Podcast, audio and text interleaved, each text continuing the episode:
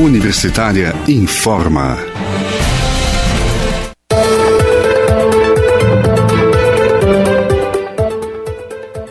Olá, bom dia. Na Universitária agora são 11 horas e 1 minuto. Eu sou Ana Flávia Pereira e estamos de volta aqui na rádio da Universidade Federal de Goiás com os boletins informativos desta quarta-feira, 17 de março de 2021.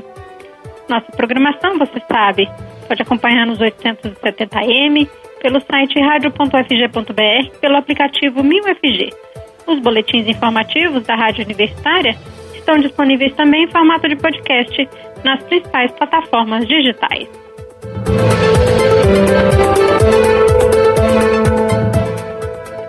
No último domingo, 14 de março, o Uruguai ultrapassou o Brasil em número de novos casos de Covid-19 a cada milhão de habitantes e se tornou o país latino-americano com maior indicador, 335,66 mortes por milhão de habitantes.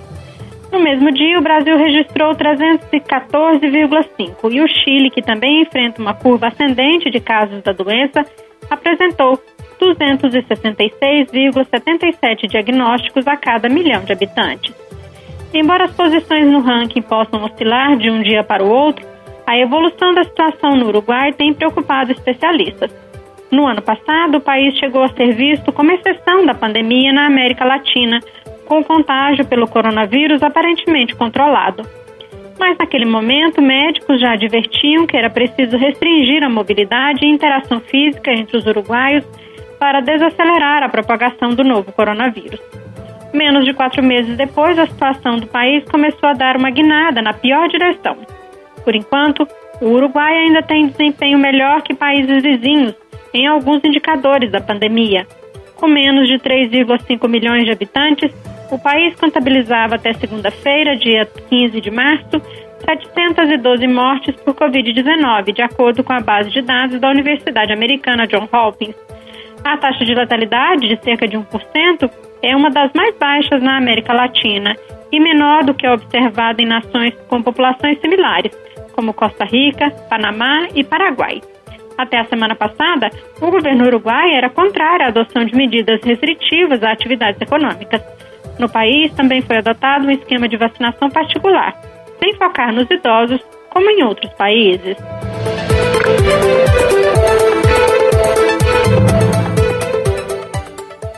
No Brasil, segundo o monitoramento da Fundação Oswaldo Cruz, Fiocruz, divulgado ontem, Estamos passando pelo maior colapso sanitário e hospitalar da história. O documento aponta que 24 estados e o Distrito Federal estão com taxas de ocupação de leitos de unidade de terapia intensiva do Sistema Único de Saúde iguais ou superior a 80%. Em 15 estados, essas taxas de ocupação de UTIs estão iguais ou superiores a 90%. E entre as capitais, 25%, 25 delas estão com taxas de ocupação das UTIs superiores a 80%. Entre elas, 19 têm a taxa acima de 90%.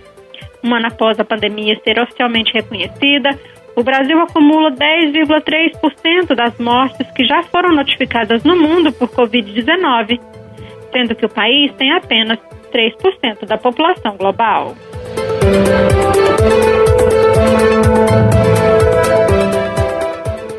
E de acordo com pesquisa do Instituto Datafolha, divulgada ontem, 54% dos entrevistados avaliam como ruim ou péssimo o desempenho do presidente Jair Bolsonaro na gestão da crise provocada pelo novo coronavírus.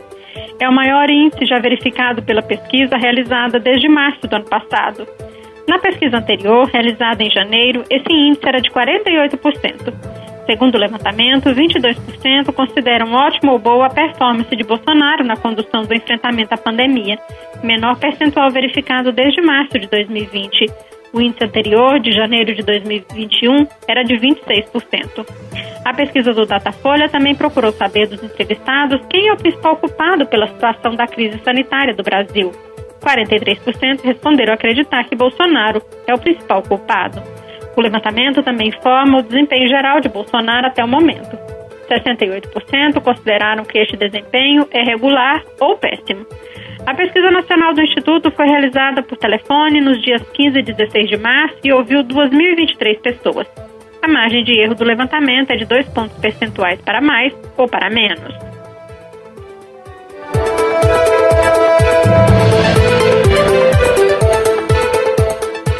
Ontem, Goiânia registrou uma nova manifestação pedindo a flexibilização das medidas restritivas na capital. É o segundo dia consecutivo que manifestantes vão às ruas pela reabertura de atividades econômicas no município. Na última segunda-feira, os manifestantes chegaram a bloquear a BR-153, nos dois sentidos, por algumas horas. Ontem, a manifestação foi menor e a Polícia Rodoviária Federal impediu o fechamento da BR. Os integrantes do ato pedem também o tratamento precoce para a Covid-19 mesmo que ele não, não seja recomendado por autoridades de saúde.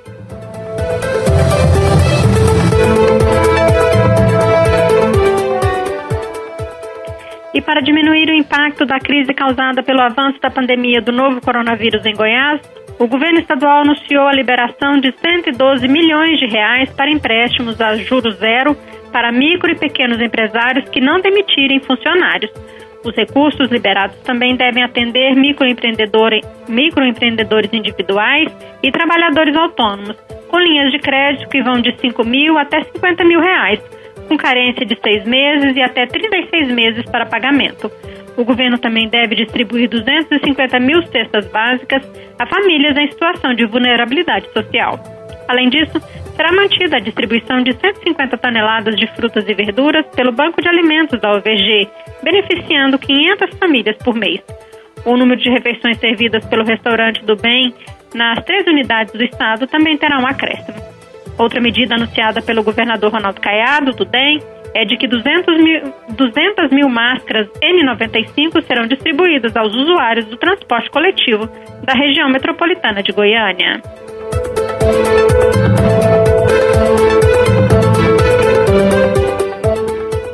De medidas do governo de Goiás também prevê a liberação de 28 milhões de reais para o cofinanciamento estadual para o Sistema Único de Assistência Social dos municípios. Esse recurso poderá ser usado pelos municípios para execução de ações socioassistenciais e de estruturação da rede de assistência social durante a pandemia da Covid-19. E ainda no primeiro semestre deste ano devem ser criadas cerca de 18 mil vagas para qualificação e capacitação profissional, priorizando áreas de mercado e venda por lojas virtuais e redes sociais. Também foi determinada a suspensão dos cortes de água por atraso de pagamento para contas da população em situação de vulnerabilidade. O pagamento de PVA e licenciamento foi adiado para agosto e para a área cultural serão liberados 2 milhões de reais para apoiar espaços culturais e a realização de festivais online, mantendo pelo menos 1.050 empregos diretos.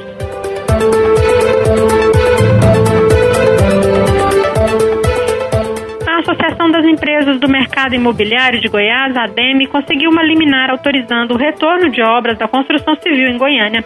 A atividade estava proibida por decreto municipal há 14 dias. A decisão de ontem foi da juíza Patrícia Machado Carrijo, da terceira vara da Fazenda Pública Municipal e Registros Públicos. Segundo a alegação da juíza, o artigo 6 da Constituição Federal diz que a construção civil se enquadra na definição de serviço essencial.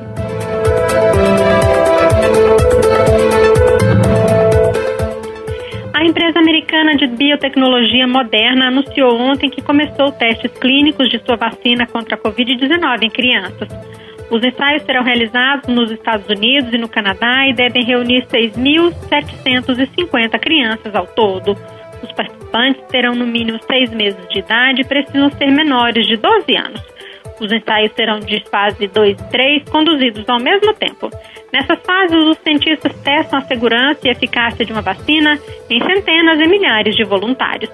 E na última segunda-feira, dia 15 de março, a Moderna anunciou que começou os testes em adultos de uma versão mais estável da sua vacina, que poderá ser mantida em refrigeradores comuns. Hoje, a Moderna, a vacina da Moderna, né, precisa ser mantida aí a menos 20 graus para conseguir ser armazenada por 20 meses. A intenção é que a nova vacina seja avaliada em estudos futuros para ser usada como dose de reforço para pessoas já vacinadas e também uma primeira vacina para pessoas que não têm anticorpos contra o coronavírus.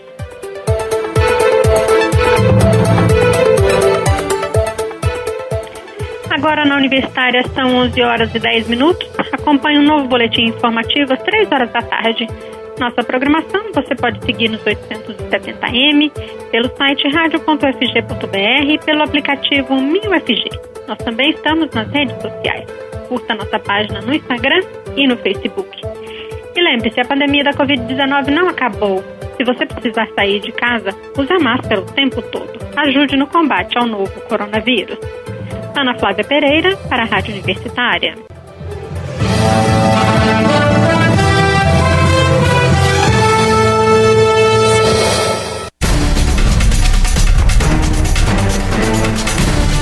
Universitária informa.